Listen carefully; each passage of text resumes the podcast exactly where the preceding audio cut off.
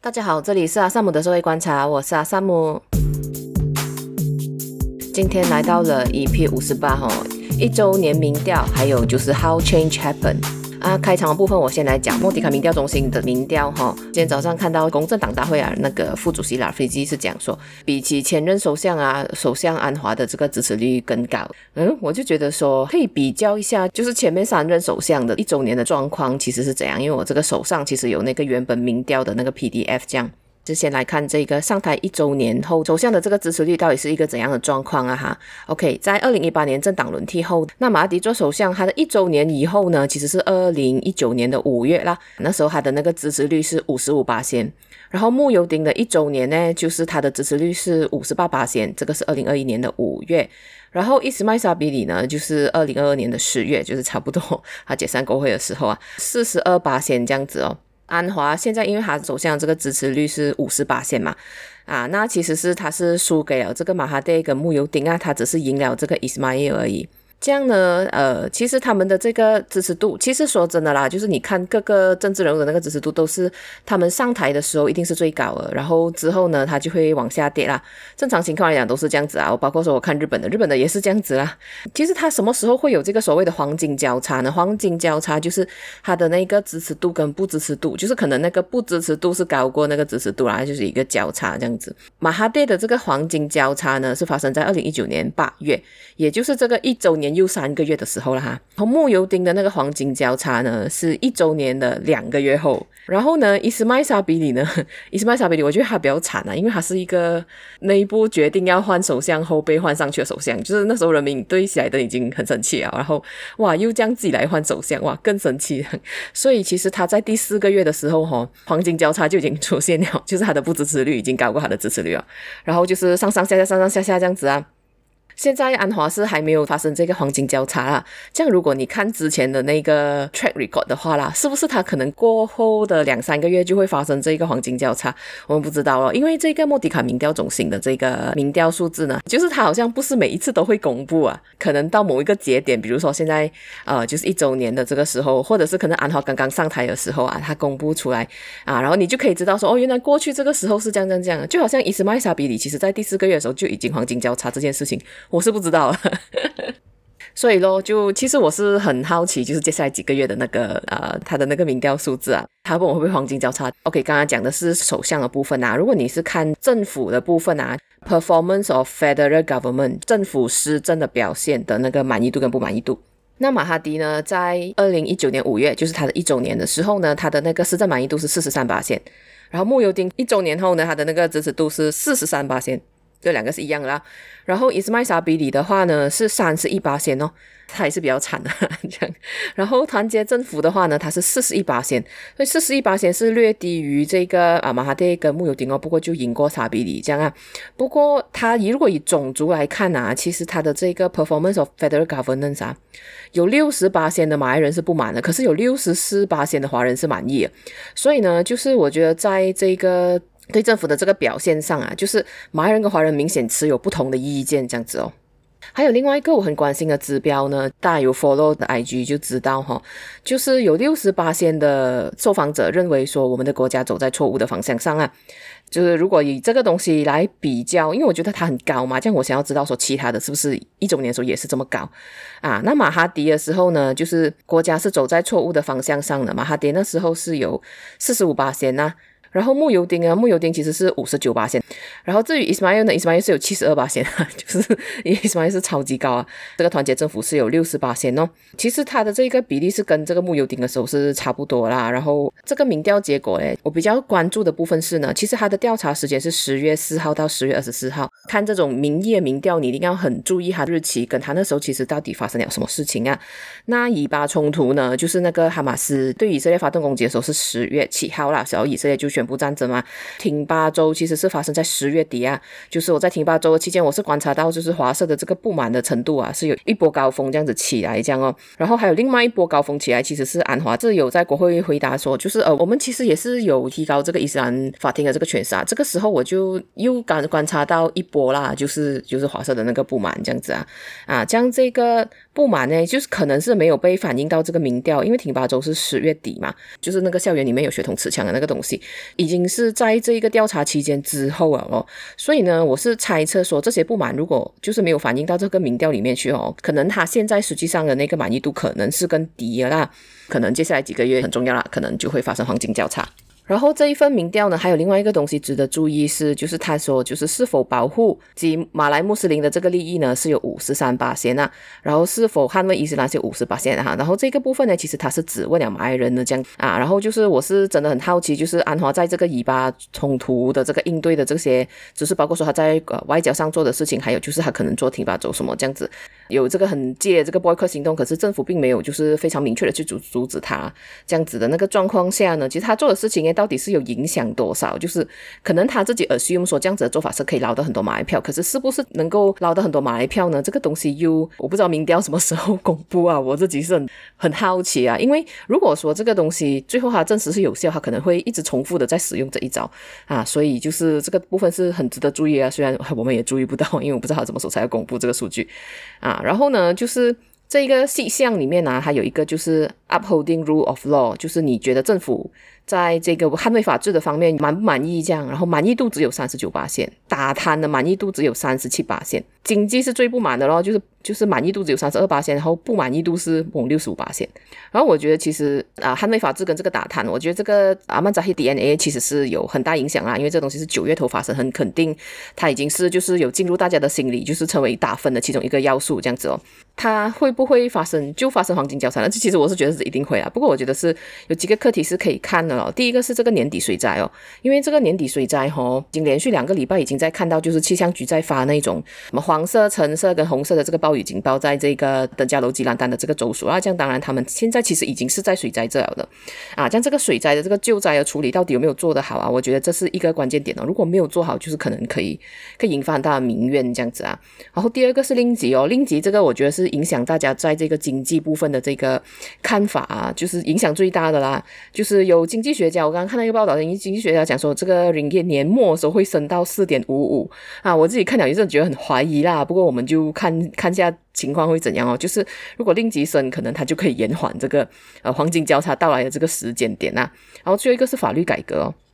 然后法律改革的部分呢，这个公民权产子啊，就可能就是要到明年了啦，因为看起来他今年就是没有要进国会的这个意思。然后这一个 GEG 就是这个世代禁言法案，到底是会过还是不会过？诶，还是他会提成国会会过，可是他会把这个二零零七年的这个出生年份的这个删掉？诶，就他删掉了剩什么呢？就是剩那个 vape 包，就是管制那个 vape 包，那个整个法就是会被 water down 到一个不像样的那个那个地步，这样啊。这个东西就交交给客观各自评论啊，因为有些人是觉得说赞成。有些人是觉得是很不赞成的这个东西，然后呢，哎，如果是这样子看的话，国会是最后一个礼拜，然后甚至现金啊、国会服务法啊这些什么全部都没有啦啊，全部都没有进去，所以就是法律改革，我觉得因为如果他要等下一次国会的话，应该是要三月了，所以就有一点久啦这样子。然后我就觉得说，就是虽然有时候会有一些报道讲说什么哦，这个什么什么法案呢、啊，我们会在几月几月时候进国会，哇，这些东西真的是完全一点都不可以相信。你这一定要在他进入一读，就是进到国会进入那个议程表一读之前哦，你都不可以相信他。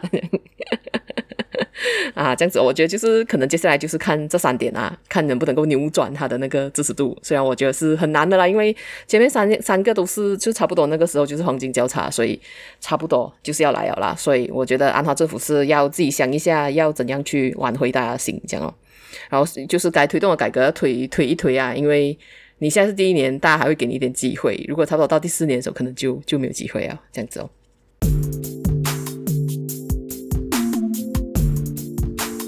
诶，这样接下来呢，我是要讲我的朋友薛飞在几年前推荐我读的一本书啊，叫做《How Change Happened》，这个作者叫 Duncan Green。其实那时候我看完了之后，我觉得它结构有点松散啊，那因为它里面放很多案例，然后它没有一个非常非常 solid 的一个主要论点这样子啊。可是就是我觉得它里面还是有一些地方是可以给大家参考一下。然后这本书呢，其实它作者是讲说，它不只是给 activist 的，然后还包括说给政府体制内的改革者啊、政府官员啊、商界人士，还有公民社会这样。然后他就讲说，他书里面讲的 activist 其实都是包括这些同路人。而、啊、为什么会想要在这个时候介绍这一本书呢？是因为在这个一周年民调公布之后，哈，我觉得，诶，很多人就出现了一种幻灭咯，就诶发现到，诶，原来你跟我一样不满，什 么这样子啊？然后就是这个 Reform A C 变成 Reform A D 这个这句话也是不断的被人家提起，这样啊，这样呃，可是就是幻灭，还有就是如果你幻灭了之后，然后你就是被情绪瘫痪啊，然后就是你选择不去行动啊，会觉得哦，不要理政治啊什么这样，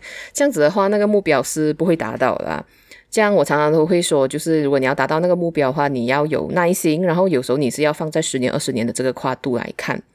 因为这样子讲好了，十年前啊，在二零一三年的时候，那时候其实是一个选举跟公民社会的一个低潮。然后二零一三年的时候，变天不成的时候，就其实呃，很近很多人讲说，哦，就是根据马来西亚过去的 track record 啊，差不多十年这样子才会有一次的机会。比如说一九九八年的时候是那个烈火莫西啊。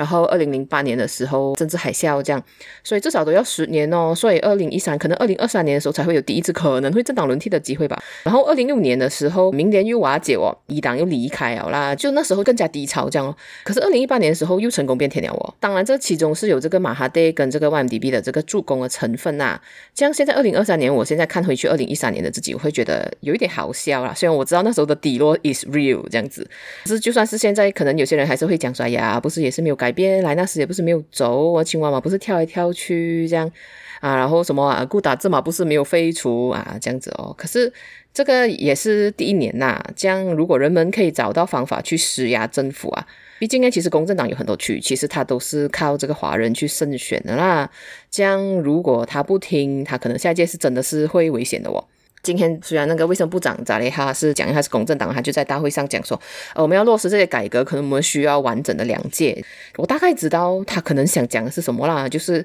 因为接下来我们要做这个选区划分，然后如果我们是按照人口的话，这样这个城市选区就会增加啦，然后可能沙巴、沙拉越那些就是比较所谓的走多元开明的这个路线的，可能也会增加啦。这样到时候呢，可能是不是就可以摆脱这个马来票的这个绑架？因为这个这个只是我的一厢情愿揣测啊。啊，因为我其实也不知道他真正就真的是画出来了之后，他最后那个结局是怎样。就是我们初步用脑想，差不多可能可以这样这样啊，就是可是呢，就是我是不知道，我是不知道安华是怎样想的啦，所以我这边就不不多做揣测这样。因为我们的政府其实很多时候那个政策拍板跟想要做，很多时候都还是首相在主导这样。这一点虽然我们换了很多次政府，还是没有改变。这样回到这本书啦，那它的第一章呢是讲这个 system thinking。作者是引用一个叫做 Ben Ramalingam 的说法，指出啊啊，就是你必须要去 map，就是你要去好像做地图一样，就是把它每每一个字节 map 出来啊，然后就是 observe and listen to the system，就是呢，你要看这整个这个系统啊，就是这整个国家系统或乃至公务员系统或乃至政策系统都好了啊，这整个系统呢，你要找出那个变化已经在发生的地方，然后试图去鼓励跟滋养他们啊，这个是推动推动改变的一个方法啊。啊，然后呢，另外一个呢，也是讲 system thinking 的人呐、啊，叫做 Donella Meadows，他就讲说要学学习如何 dance with system。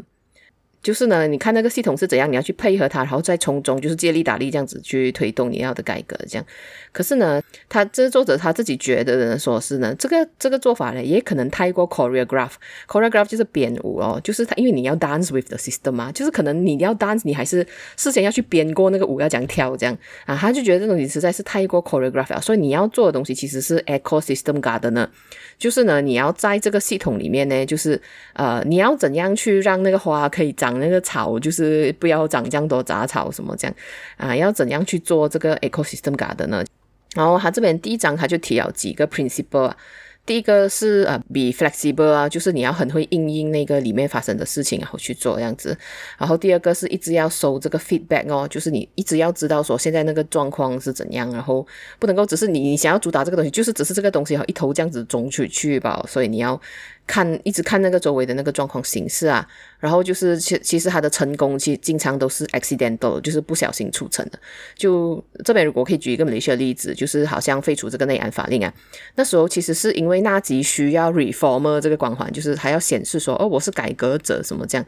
啊、所以他就是要废除几个法令啊。他那时候有讲什么废除内安法令，废除煽动法令，煽动法令到最后是没有废除啦。可是他那时候就是废除内安法令，还就是废除了这个内安法令，可是还用 SOSMA 这个东来取代哦啊说什么。之前就是呃，他们有给给一个达利曼啊，就是刷让米来给一个达利曼，然后就是讲说，其实里面有一些人哈，就可能有一些比较细枝末尾的状况，比如说在一个 WhatsApp group 里面被起诉，讲哦什么支持恐怖主义这样，然后那个人就死不认嘛，因为他觉得他都没有这样，然后死不认死不认，然后到最后。就是官司也打了，然后打了三层，然后打了三层出去了之后，他就就是无罪嘛，三层的法庭都已经证明他是无罪啊，可是他还是被关在里面，因为就是好像就是可以一直关你这样子吧，就是反正就是有这样子案例，然后其他人也是因为类似的状况下入罪的嘞，呃，他们听说了这样子的案例啊，然后他们就。然后他们就就认罪哦，因为发现到哦，认罪哦，你被关了放出来哦的那个年岁啊，是短过你在真的是清白无罪哦，然后真的是通过了三层的那个法庭确认你是无罪，然后还被继续关在里面，那个关更久诶，所以很多人就认罪哦，就是很又会有这样子的状况啊，这样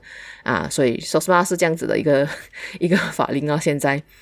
OK，然后另外一个原则是这个边做边失败哦，就是所谓的这个不断尝试的部分啊，还有进行不同的实验。还有就是你要决定你的 rule of thumb 咯，就是什么东西是最重要的，然后你要你你还是要因此就是因应那个时局去改去改变啊啊，然后还有就是你要 convene and broker relationship，就是你要懂得跟不同的人结盟这样子哦。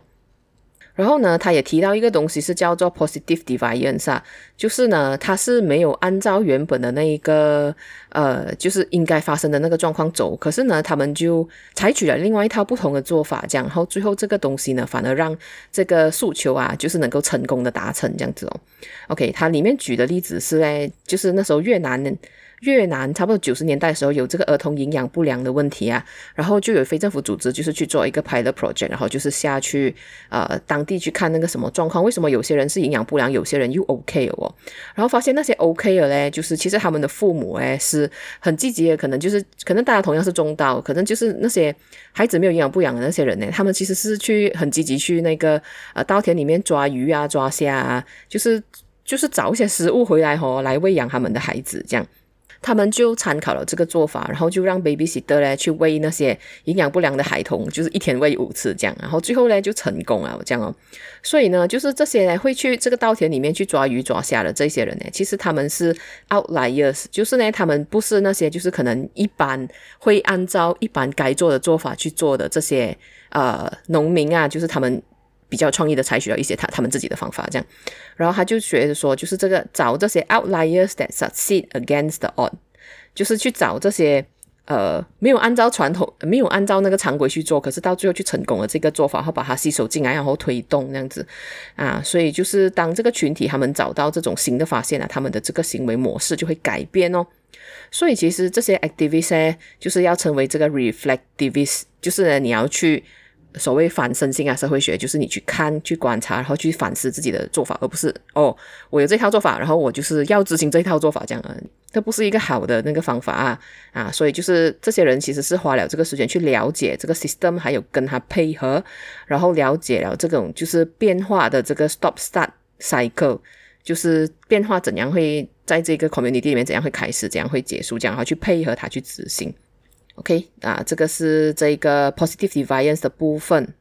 然后第二章呢，它是有讲这个 power 这个东西呀、啊。就是有包括说这个内在权利，包括说你自己觉得说自己是不是值得，自不是自己是不是有力量去推动改变什么，然后还有一些外在的权利，比方说怎么公部门之间的这个关系啊，什么这些权利这样。然后他就说呢，就是比起直接冲突啊，其实好的这个改革策略呢，是会去追求一些更低调啊，subtle 还是用这个字啊，更低调的做法。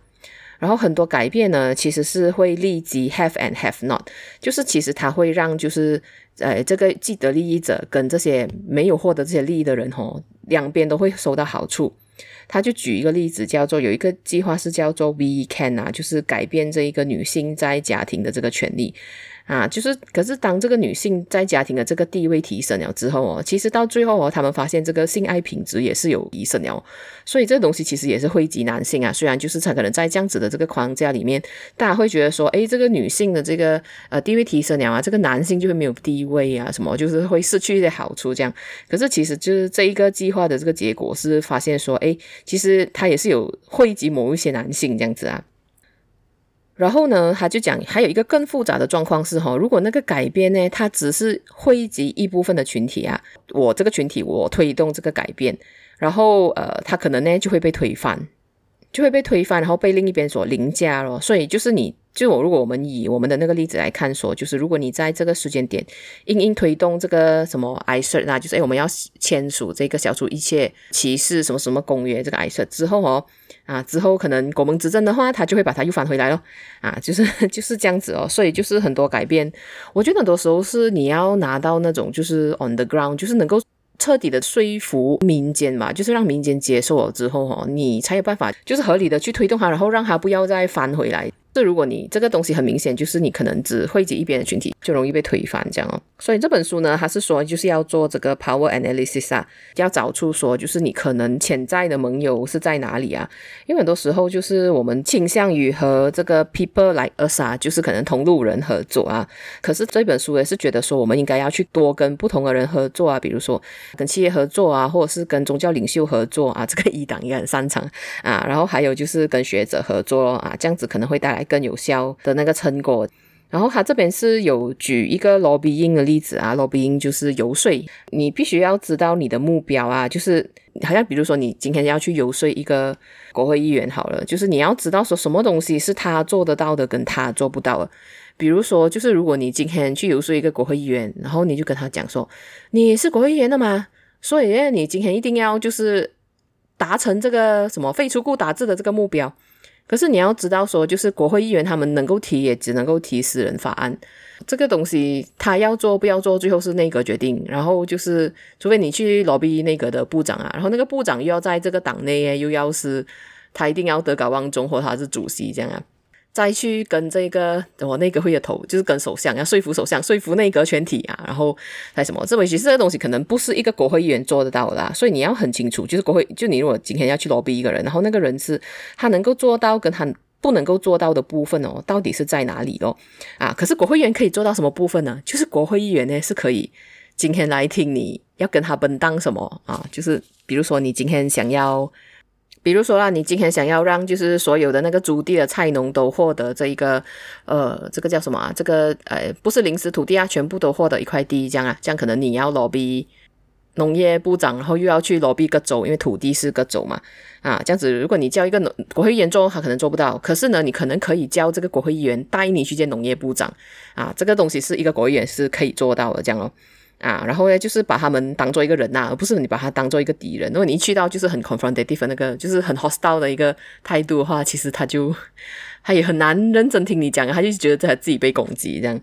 啊。然后还有就是你在 lobbying 的时候诶，你要用利他主义跟个人利益双管齐下去进行说服，就比如说呃。你你可能想要推动某个啊，比如说这样子好了，比如说承认统考好了，OK 啊，你你可以是讲说，就是啊这个东西，如果你如果他是跟你同一个族群的这样，这个东西对华社是很有意义的，是是是这样。啊，然后这是一点，然后第二点是你可能可以跟他讲说，哦，这样子你做了这个东西啊，你就可以名垂千古啊，然后就是你的选区的人都会投你啊，什么如果他的选区是一个华，就是华裔为多数啊，这样。啊，就是以这种就是利他主义还有这个个人利益双管齐下去进行游说，这样哦。就是我知道很多人可能是觉得说，哎，这个东西就是一个 good cause，然后就是应该支持，然后有时候他们会忽略这些部分啊。可是其实你做买这部分，你的那个说服是会比较有利的啦。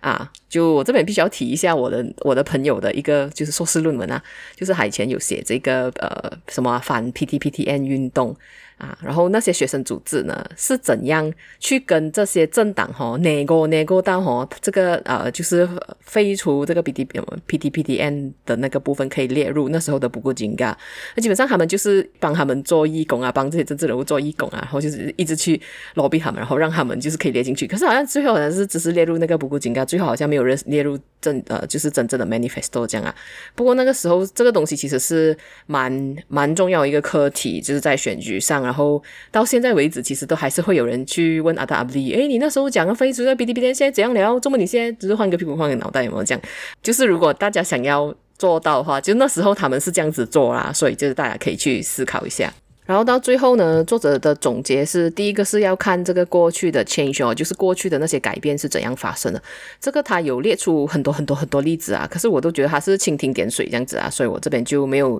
在这这，这一个部分我就没有多再赘述啊。如果有兴趣的朋友是可以自己去看那本书，因为其实它没有很难呐、啊，只是它有点松散，有点碎片化这样子啊，所以有兴趣的朋友可以去看看呐、然后第二点呢是，就是可以看一下这个未来啊，因为他其实在那个书一开头的时候，还有是有讲说哈、哦，那个改变哈、哦，往往是在 critical juncture 的时候，它会有一些改变。OK，如果我们要举一个本国的例子啦，就是在这个青蛙跳槽非常严重的时候，我们就通过了这个反跳槽法，是非常快的被通过。因为其实讲真的，就是一个 proper 的那个法律改革啊，根据我现在在做这个国会议员的研究员的时候，就有时候我会去一些党里嘛，然后他就会跟你讲说，哦，这个法令其实我们在二零一六年的时候就打算要改。然后我们二零一七年开始做这个才是礼拜五日就是去跟各个 stakeholder 谈这样，然后到现在才提成国会，要二零二三年，整个花了六年，所以哦就。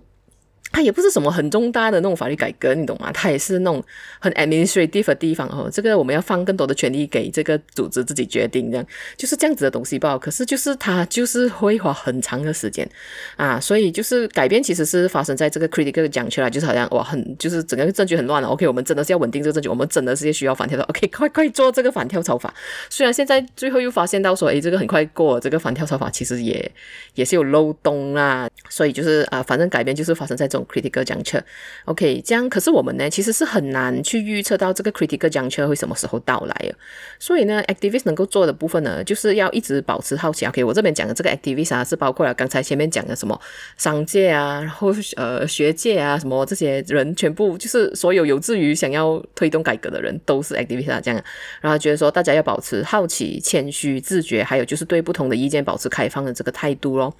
OK，讲讲到这个对不同的意见保持开放的态度嘞，就是好像保守派的话，好了，不要讲保守派，马马来民族主义派啊，他他们有一个就是说个单元源流教育的这个梦啊，可是这个梦呢，其实在在现在是很难成功啊，因为我们现在是有这个呃，就是最近是法庭才宣判嘛，讲说什么华诞小这个东西，就是用他们不是什么。法定机构还是公家机构这样子啊啊，他们不是这个机构，所以他们没有义务一定要使用这个国语啊，他们可以用这个华语跟呃丹米尔文继续教学这样子哦啊，这个东西就是单元教育的这个源流呢，他们是不会成功啊，因为他们其实是没有对就是其他不同的意见啊保持开放这样啊，像同样的东西，就是如果花教运动是也不好奇啊，然后也不想知道周围发生什么事啊，然后就是对其他人的这个看法也不开放啊。可能就是可能那种比较保守主义，什么讲一句他就就直接 reject 啊，这样子，这样还没有要去去开放去聆听，就是讲想说他可以怎样更好的说服别人啊啊，那个结局其实也是一样的，就是你也是不会成功这样啊啊，所以我觉得这这一点是很值得大家去想想这样哦。呃，这个作者最后的时候，他还是有讲说，就是很多时候这个 activist 会忽略了这个 informal world 啊。在这个第三章的部分，他是有讲说，很多东西是很多年的这个 normative change 啊，就是你改变一个风俗习惯，可能几代人他才会有一个东西是真的会改变，而不是可能呃三四个选举循环这样他就改变了。所以很多时候啊，政治人物对于要推动这种 normative change 是意兴阑珊的啊。可是呢，这一章里面他就有一个例子是讲说，就是在印度啊，印度啊村里面呢，就是有如果啊那个村里面呢，它是有女性领袖，而且那个女性领袖是可以撑两个选举循环的啊，就比如说蔡英文做了两届这样哈哈啊，用用这样子的去想，然后呢啊，这样的一个村庄里面的这些孩童哦，会比较少人想要在十八岁前结婚，或者是要去当主妇，他们可能就会觉得说，就看到说，诶，有这个女性领袖，而且还做了蛮蛮长一阵子啊，这样，诶，我以后是不是也可以成为这样子诶？像这个东西就会改改变他们，就是可能对于这个风俗觉得说，哦，就是想下女性就要早点结婚啊，然后去做主妇啊，就不要想这样多有的没的，什么嫁出去是最重要啊，他就是可以改变哦，就是这种是 normative change 啦。啊，这这个东西呢，嗯，如果我们要以相反的例子来讲呢，就是伊朗在这方面做得非常的成功啊，因为他们有这个幼稚园啊，然后之后就是诶有这个宗教学校整系啊，然后就是之后就是有这个清真寺系统，就是每天要朝拜五次啊，这样你至少可能嗯都要接触他很多次吧，就是在一个一个礼拜里面，所以就是这东西是他们做的很成功的地方，就是可以让诶现在就是有非常多人在这个国政落马了之后啊，他们的第二选择是一党这样子啊啊，所以这部分也是我觉得我们是可以去思考、去努力的地方。因为呃，其实我上个礼拜是有去，就是我之前介绍一本书嘛，叫做《伤感就是这一个呃，作者是叫做 James Chia，是就是关于大马人怎样就是在这个系统里面就是小兵立大功的啊，然后就是可能呃打败一些你觉得不可能打败的东西这样子啊，就。就那那那个新书发布会，我其实是有去啦。然后那个作者 James 他就有讲说，就是他其实明年想要开一个学校，是教这种呃，不是开一个学校啊，就是我不知道，可能开一个。Class 这样子，然后来教这些比较 progressive，因为就是一党其实是很成功的，用这种教育的方式，就是培养了一代对他们很有信心的人嘛。那呃，就是可能就是进步派也是可以开始做这件事情啊。那那时间现在他讲说他想要做的事情，那可能就是有这些小小的努力，可以从这个公民社会这里开始这样子哦。然后到最后，最后呢，就是为了要，我不知道算不算是，就是疗愈大家，就是对最近时局的这个绝望啊啊，我就要讲，就是跟我我一个朋友的一段对话啦，就是这个朋友是这个当今大马的诶家明，就是他是在槟城那里的啦。他他最近是有贴了一个 post 啊，是讲说就是哎，就是他们有一个新书推介会在槟城那里，然后他就揭露了那个新书推介里上作者所讲的东西。他讲说，reformasi itu bukan satu destinasi tapi satu proses，就是呢这个呃改革呢，它不是一个终点，或者是你讲 reformasi 或或你可以讲说烈火莫西，它并不是一个终点，它是一个过程。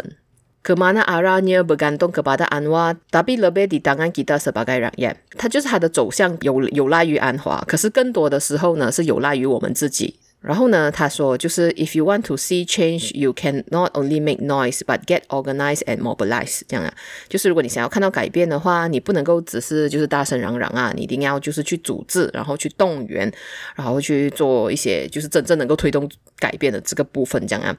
然后那时候我就私讯他，然后我就讲说，嗯，有时候我也是会这样子想啦，就是如果真的是，啊，我们把安华选上去，然后后事后证明就是发现到，哦，安华做不了改革，这样，这样我们就可能真的是公民社会会发现说，哎，我们不能够完全把这个希望托付在这个政治人物手身上哦，然后我们要自己去做这样。可是同时呢，我也是会想说，可是这个修订法律的权限就是在政府手上啊，他不做你的那一哈这样啊，就是我会这样子想啊，然后就觉得说人民在外面，我们好像也不能怎样啊，就是我我就。就觉得说我，我虽然是这样想，就是 OK，我不能够光靠政治人物，可是我又 reconcile 不到这一点，这样。然后佳明就回复我说，呃，如果我们能够号召的人数比这个绿超多嘞，安华就会修法。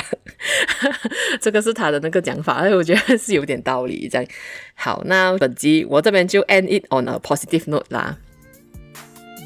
那本集就先这样子啦。如果你喜欢这集的话，就是欢迎你，就是把这一集卸在你的社交媒体，然后协助阿萨姆的社会观察突破同文层。然后也欢迎你，就是呃到这个 Buy Me a Coffee 上面给我打赏啦。那诶，本集就先这样子啦，我们下一期再见啦，拜拜。